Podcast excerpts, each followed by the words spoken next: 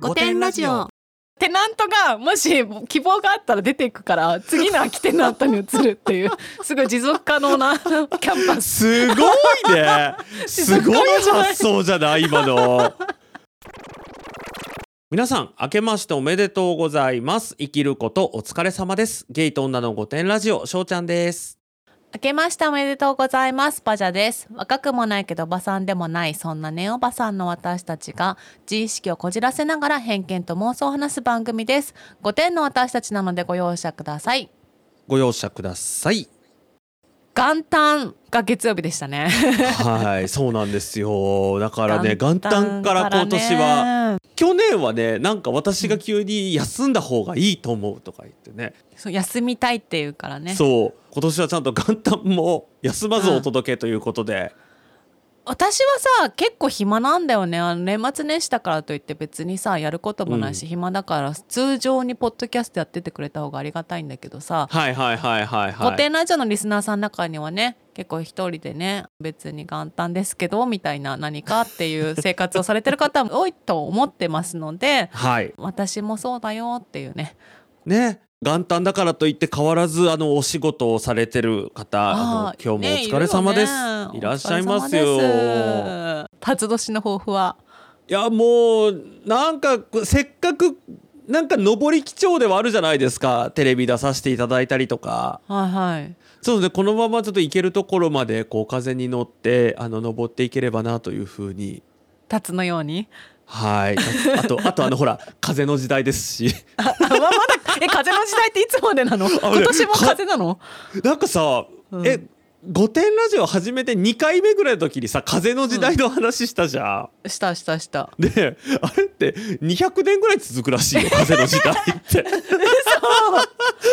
ゃあ私たち一生風の時代なんだ。そうそうなの。もうあとうちらが生きてる限りは風の時代なんだって。あそうなんだ。知らなかったわ。じゃあいい風浴びて今そう年も頑張そうそういいかりたいですねちょっとね今年も上昇気流に乗って頑張っていければなと思うんですが、ちょっと改めて先ほどお伝えしたテレビの話。12月29日皆さん見てくださいましたか？山陰放送ですとか、ね。あと山陰放送のアプリ BSS アプリですね。こねちらで見てくださった方も多くねいらっしゃると思うんですけどまだの方ははい。一回止めて、まずはい。見てからこの後のね,、ね。私たちのたわごとを聞いてそうもらえそうればと思そううんですけど。そうじゃないとなんかもうネタバレになっちそうゃうしネタバレになっちゃう、これねネタバレする前に見てほしいよね。そう。なんで、うん。ぜひ一度止めてから BSS アプリでご覧いただければと思います、まずさドラドラパーク本当に運動公園だったね、本当に運動公園だった。大 の運動公園だね。そう。結構あのちゃんと郊外にあるでかいやつだよね、あれね。そう。本当に一個もどら焼きがないっていうさ。そう。私唯一どら焼きを発見できたのが、入ってすぐの看板のところに、現在地から、えー球場までをうん。歩くと何キロカロリー消費できます、うん。そしてどら焼きは何キロカロリーですっていう、あはい。そこだけだったね。もうね私たちだったけらもうさ伝統とかもどら焼きの形にするしさ、10メートルおきにどら焼きを置いてさそうどら焼きなんか銅像みたいなの置いてさそうここまでの消費カロリーみたいな。やるよね。いや絶対やると思うんだけどやっぱりこう、うん。でもどのさ山陰の方々にさその話してもさ、やっぱり県民性ですかねっていうふうにねおっしゃってて、ねえ。本当に奥ゆかしくて素晴らしい県民の方々、まあ、私たちだったらどんなにどら焼きをねまき散らすかっていう。そうでもうなんならあのこう隠れどら焼きを見つけようみたいな そういうねイさベントとかスタンプラねリーみたいなのやるよね。そうもう絶対やると思うんだけど、やらないっていうね。ねやらないっていうね。あとは丸京製菓にも行きまして。その後ね丸京製菓さん。はあのね焼きたての作りたてのどら焼きを食べたんですけど、それ私も食べたことあるあの栗入りのやつをいただいたんですけど、うんうん。もう全然違うの。ね焼きたてってやっぱり美味しいんだね。なんか香りとかも全然違くてもうもちろんさ、ね、流通した後のどら焼きも美味しいんですけど、うん。あこんなにでも焼きたてって違うんだってぜひねみんなもね焼きたての違いを味わってほしいななんて思いながら食べてたんですけど、はい。もうすんごい大きいどら焼きのねクッションいただいて。買おうかなって思ってたんだけど結構高額であ結構するなと思いながらでも買いたいなと思ってたらねせっかくだしプレゼントって。思ってたらね。すっごい大きいね。今私座ってますよ、はい。今ね皆さんが想像してる1.5倍はあるよね、そう。飛行機でどうやって持って帰ればいいんだろうって思うくらい大きかったんですけど多分ね。手荷物だとダメだったので絶対ダメだったよねあれは、ね、機内や、うまさか私このねどら焼きクッションを機内預け入れしかもその他にほらうちらスーツケースとかにも入んなかったからさ、うん。もうクッションに袋をかぶせた状態で「あすいませんこのまま預けれますか?」って言ってね。ねさすが ANA さん無事預かっていただいて綺麗な状態でちゃんと羽田まで届けていただいて、やっぱり地元の誇り企業のクッションですから。そうだよね。雑には扱えないですよ。はい。そうですよね。でなんともう私たちのそのサプライズっていうのがうん。私たちあのスタジオでちょっと収録ありますって言われててでそれを聞いてたんだけどう。ん。控え室でも練習っていうかさいつも私たちが言ってる「生きることお疲れ様です」のさ、練習をなぜかさせられてうん私たちもさすがにこれは言えますっていうねね。感じでこう、まあ、待っていて。でスタジオ行きますって言って。困惑したよねあの時。なんかあな何何なんだろうっていう何ね回もさその冒頭のでこれだけでいいっていうあと参院の印象一言くらいだったっけ？言われたのって。ね。そうそうそう。そう。で行ってスタジオに普通に入ると思ってたらなんかスタジオのさ、直前のさうんうん。非常扉みたいなところでね。うんなん。かカメラ回されて、えここ？と思ってえ山陰放送のスタジオってここなのかなって。私すごいえここ？非常扉の前が山陰放送のスタジオなんだって。すごいさ困惑してさでも言えなきじゃん。もしなんかバカにしてるみたいに映ったらどうしようと思って。私てっきりテレビのスタジオってイメージしてたのってすごい何台もテレビカメラがあってさなんかさ 大道具さんが作ったさ何かがあってとかさ照明がめちゃくちゃあって 想像したけどあ再放送のスタジオって非常扉の前なんだって思ったの。だからすっごいそこで困惑して「えー、ああでも言えない」みたいな。思ってた。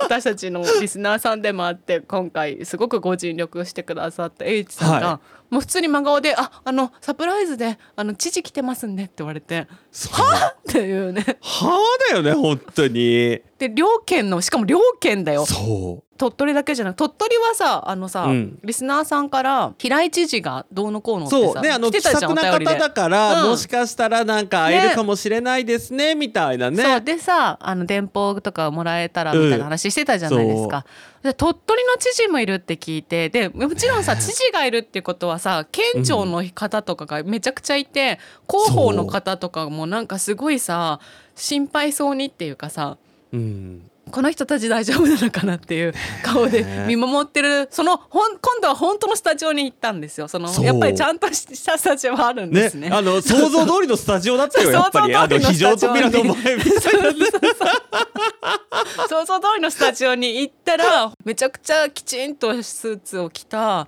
両県の知事が立ってて、私そこでなんか知事がいるっていうことよりもえ私たちってそんな人たちだったっけっていうさそんな価値あるっけっていう私たちにねいやそうなんですよサプライズっていうかすごいびっくりしましたいいのっていう。私なんてでもあの驚きすぎてあの、何度もねあのセットの台にねあのしうん尻をぶつけたりとかね、うん本当にねもうどうしようってね大パニックでしたけど、うん結局でもさうちらさそのカメラが回ってるところでしか知事とおお話しするタイミングがなかったのもう、すぐで出てくださいみたいなそうすぐ出てくださいみたいなええええってそうってなってたのでう。ちら結局であのずっとサングラスをしたまま知事とおご挨拶話ねをして行こうと思ったらもう知事やっぱ多忙だからねもう出られちゃっててね。てそう。ね。ね。えー改めてですね鳥取県知事の平井真二さん、えー島根県知事の丸山達也さんあの両名にもで貴重なお時間割いていただいていました。はい、感謝申し上げます。ありがとうございますごくね気さくなお二方でぜひ、ね。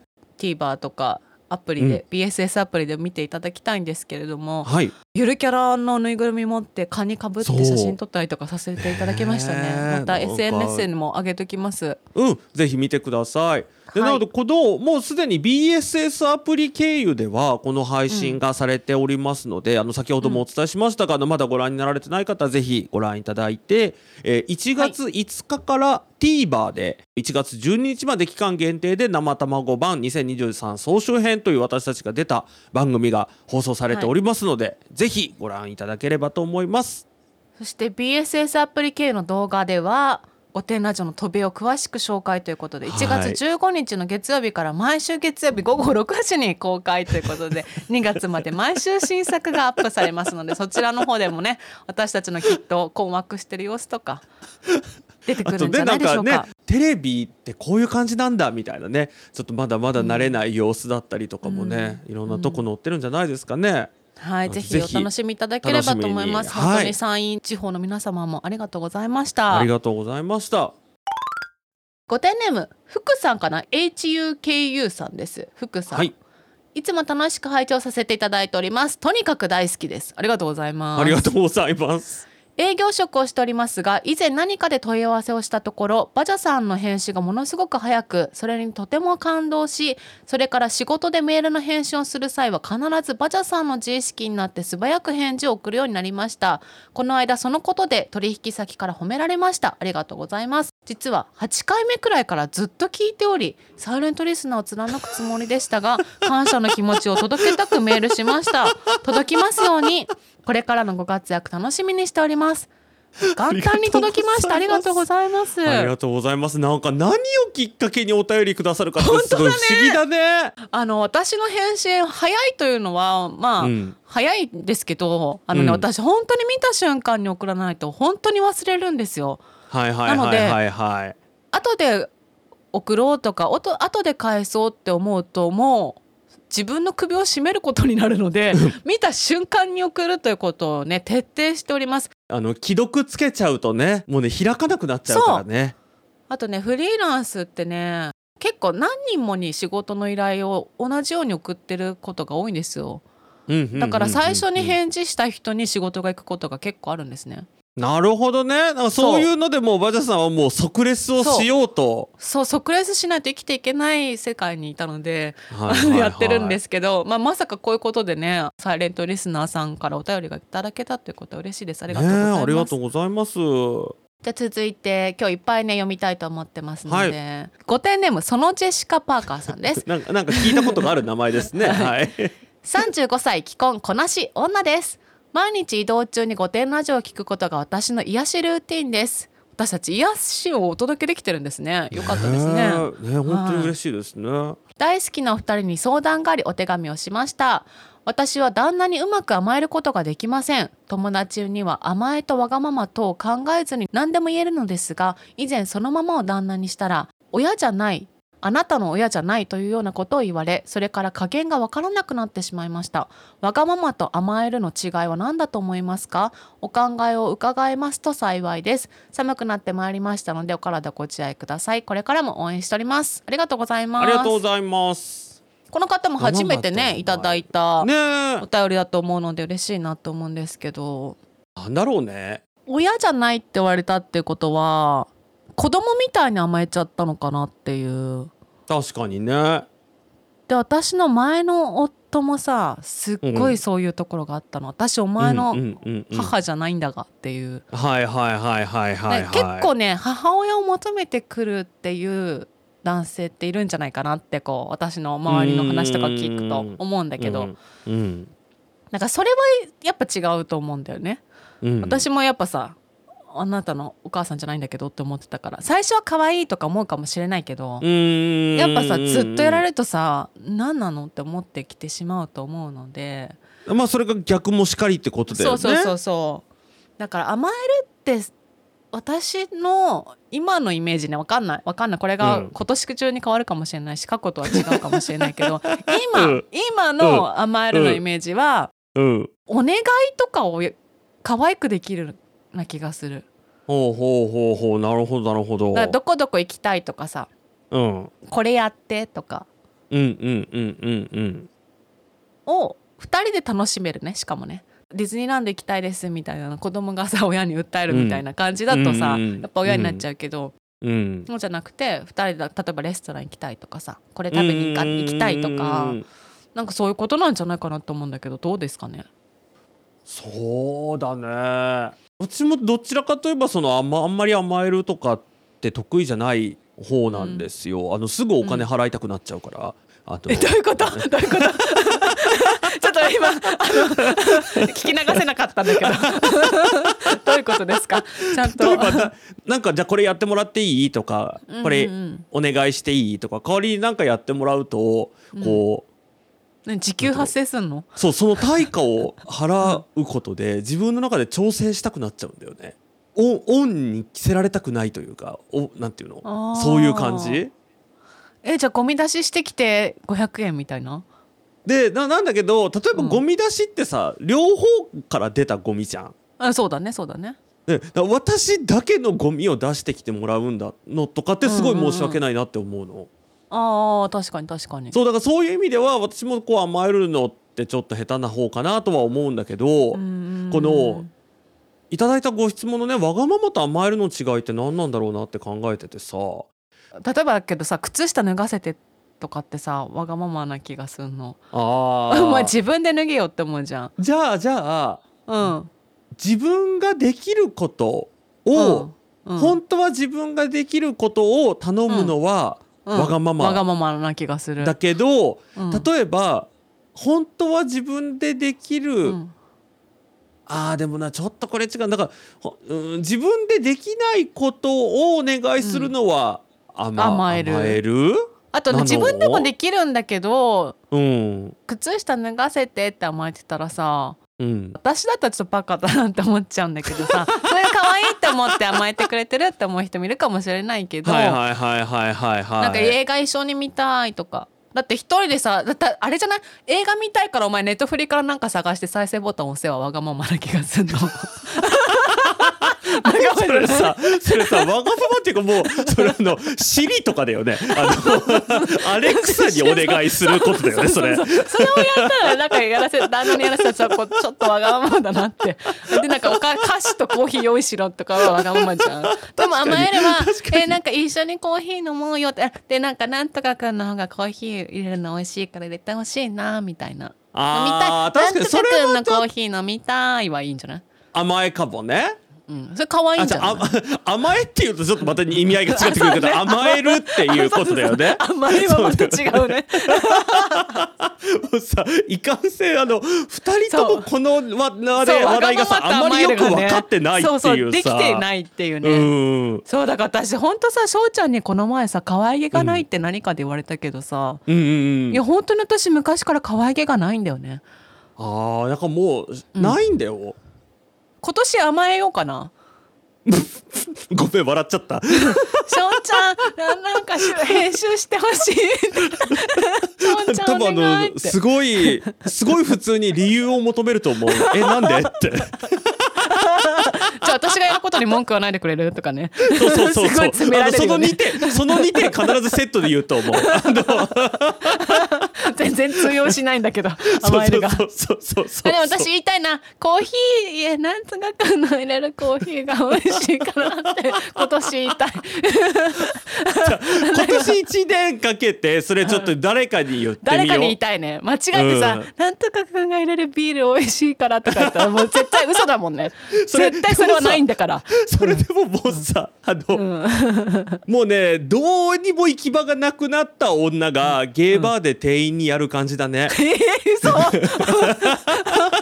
もう私私そこの最終地点に行っちゃうかもしれない、うん、そこで多分ねあのゲーバーの店員に甘え出したらもうね ゲーバーの店員に甘える女って多分もう最終地点だからえ いるの？え見たことある？見たことはあるよ。えー、ちょっとそうはならないように頑張るそう見たことだからその人なんていうのまあ特定の人への攻撃はしたくないからあれだけど、うんうんうんあ末期だなって思いました。わかりました。ゲイバーはそういう場所じゃないからね。そうそうそうそうやっちゃいけないからね。そう、はい。はい。ちょっとね私たちもちょっと分かんなかったのでぜひそうあの今年甘える一年かけてちょっと私たちここら辺頑張りましょう。そうだね甘えるとわがままと、でもわがままはさもうさすがにいい年だからさあんまり言いたくないじゃん。だからちょっと、うん。うんでも甘えるぐらいはなんかいいんじゃないかなやってみても、うん。わがままはシリにやりましょうか。そうねそうしましょう。わがままは全部あのえ各種 AI にお任せして。そうしましょう。甘えるをやってみましょう。はい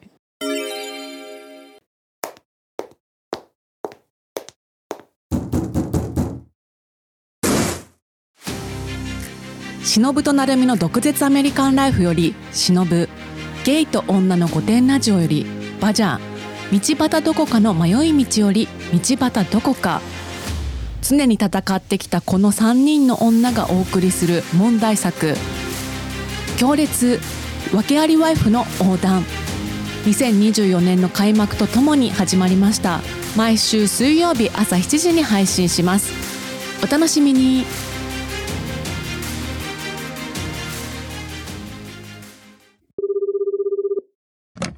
Good morning, bitches.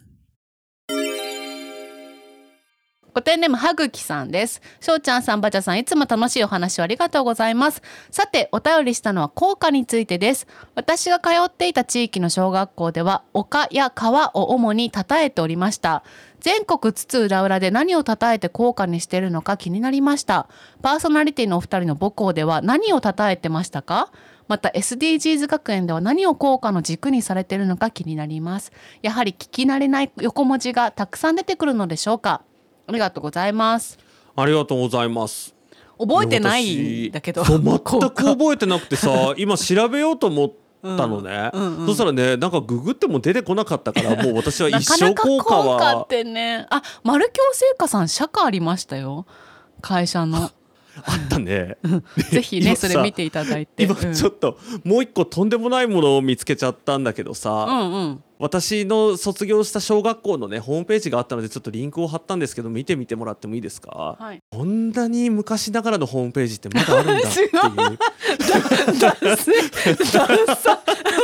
の懐かしい。懐かしい。ただすごく懐かしい。ねあの阿部寛さんのホームページを彷彿とさせる。私の小学校あるかな？ちょっと探すね。ちょっと探してみて。あえ学校のはないかも。あないんだ。あでも効果が出てきた。あすごい称えてるのはねなんだろうな、うん。特に何もたなんか自然を称えてる感じかもしれない。あーなるほどね、うんうん。思い出した私通ってた小学校が称えてたもの明確に1個あるんだけど、おはい。それを言うことで100%うんバレる バレるやつだ。歴史ですね。歴史を称えてます。SDGs 学園は何だろうね。何称えようねうん。っていうかあの久しぶりに SDGs 学園のこと聞いたけどまだ覚えててくれた人がいたんだなっていう、本当だね。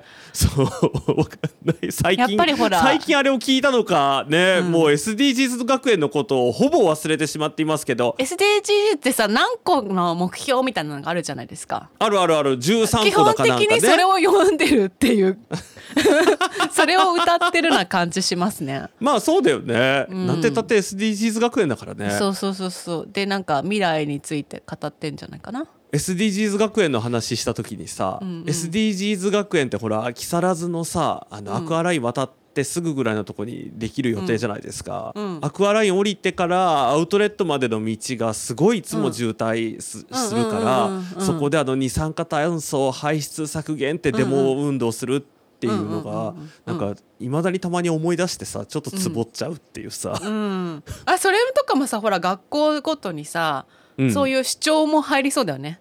ねえ効果って主張入ってたっけ？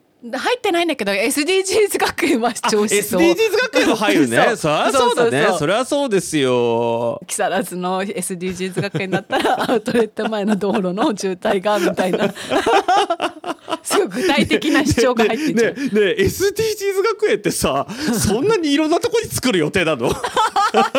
そりゃそうでしょ。そうもう全国規模だよ。そうなんだね。私てっきりあの木更津のとこだけかと思ってた。らまさかだの千葉には3校くらい作るよ。例にも作んなきゃいけないし、確かにね。確かにね、うん、じゃあぜひねあの都内進出を目指して頑張りましょうね。今年も SDGs そうです 学園ね。そうででもね SDGs 学園都内で作るのはやっぱりやっぱりちょっと自然があるところじゃないといけないから、結構奥多摩とかの方になるんああそっちの方まで行っちゃうんだ、はい、そっちの方まで行くと思います。大丈夫？それかそこに通うのに二酸化炭素排出しない？大丈夫？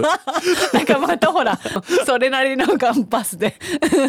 それなりの。もしくはもう都心のもうビジネスオフィスビルのなんかワンフロアとかになっちゃうかもしれない、そうだよね。なんか全員が徒歩で通えるとこってなるとやっぱりすごい都心部になっちゃうもんね、あとさ空きテナントの無駄をあの私たちで埋めたいっていうさ、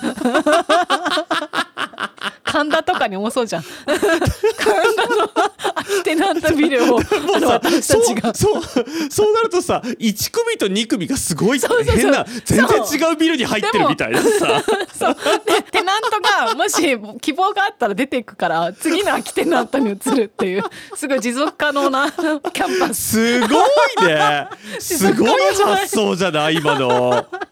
それ神田だったら空きテナントでいいし もうちょっと地方都市だったらさほら今空き家問題ってさあすごいテレビとかでもやってるからさいろんな空き家がさちょっとずつクラスになっててさ。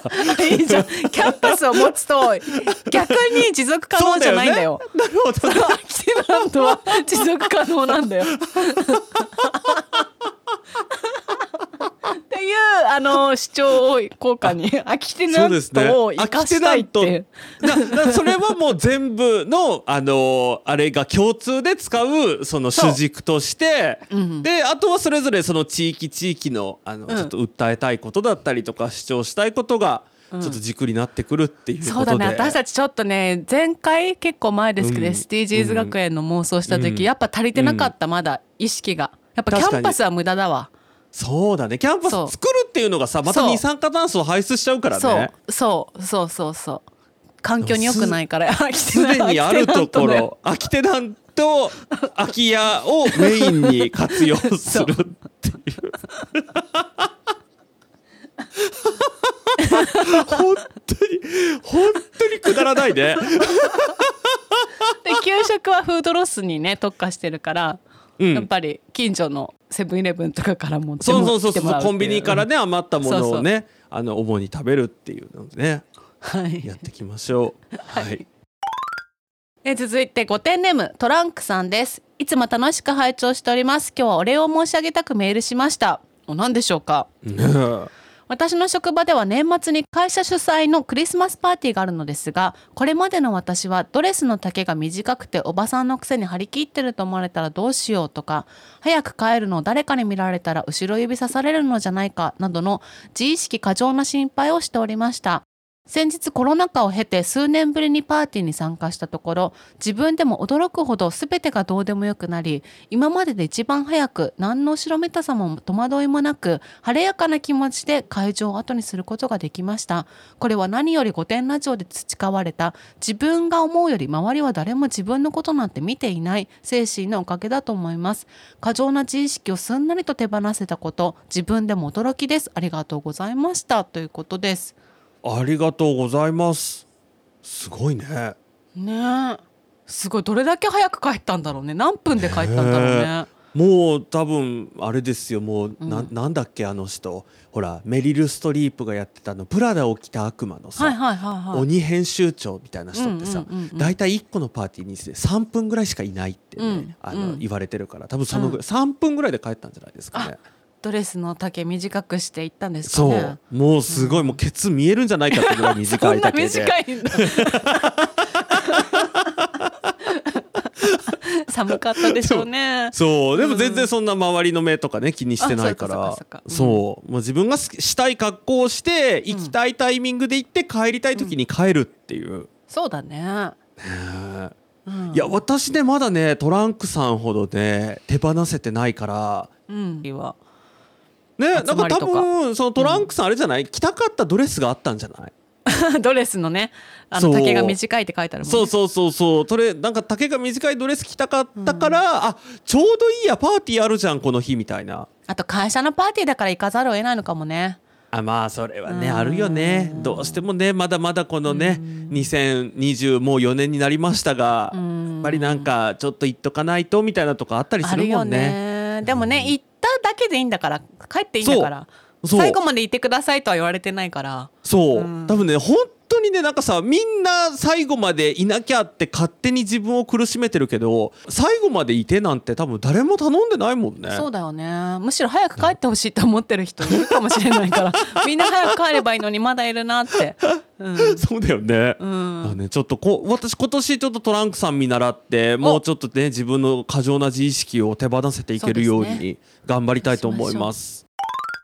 続いてはご点ネーム耳かきさんです。いつも楽しく四六時中 Spotify で聞いています。レズビアンの女です。自分のセクシャリティに気づいたきっかけが5点なので聞いてください中1の時まさか自分が同性愛者だとは思っていなかったので将来男性と夜の営みをする時に女が自分しかいないのにどうやって興奮すればいいんだろう。男性の胸を女性のそれに見立てて気持ちを盛り上げるしかないのかと考えていました。無事に女が好きだと気づけてよかったです。ありがとうございます。ありがとうございます。私さ周りにレズビアンの方っていうのがさ、その、うん。あんまりこう話すきっかけがあった人がいなくてさ確かにね。あレズビアンの人ってそうやって気づくんだっていうのに、人それぞれ違うんだろうとは思うけどうん。きっかけって確かに私も聞いたことなかったからあそういう時に思うんだってすごくね。ねなるほどそう。なるほどって思いましたちょっとねあの、うん。今までねお便りいただいた中でで女性の方、まあだから、えっと、ストレートの女性の方は結構多かったんですけど、レズビアンだあとね次にねゲイの男性の方もいらっしゃったんですけどレズビアンの女性の方ってあんまり今までお便りなかったので、うんうん。いますよって方もしよかったらねぜひあの挙手していただいて、ね、X とかでは何人かフォローしてくださってると思うんだけど、ちょっとねお便りとかで教えていただけるとあこのぐらいの方でレズビアンの方がいるんだっていうのがね。あとほらやっぱりさ中学生とか高校生が聞いててさ、うんやっぱ先輩の経験談ってすごいね。確かに。すごい貴重だからぜひ教えていただけると。すごい、うん。いいいいこと言いましたねバジャスさん今。あ本当ですか？じゃあ、うん。ゲイの話ってさ結構あるじゃんよくあるじゃん。でも、うん。レズビアンの話ってあんまりまだ聞かないというかさ、その触れるきっかけが少ないからさ、うん。確かに中学生とか思春期の頃にさ、うん。悩んでて周りに誰もいないし、なんかテレビとか見てもゲイしかいないしってなるとさ、うん。より悩んじゃうきっかけになるかもしれないから、ね多分まあ探せばあるんだろうとは思うんだけねど、もちろんね。ね、もっと多くのところで、まあ、御殿ラジオとかでも取り上げそうそうた方がそう。あの話ねしやすい生きやすくなる人そうもいるんじゃないかそうそうだから普通にこうそこら中にいるんですよっていうのをねちょっと私と一緒にぜひアピールしてください、ねぜひお願いします。はい。ここまでは御殿クラブの皆様の提供でお送りしました。ご支援いただきありがとうございます。本日も最後までお聞きいただきありがとうございました。ぜひ番組のフォローお願いします。最新情報は各種 SNS で発信しております。ぜひフォローしてください。それでは今回もご容赦くださいままたねね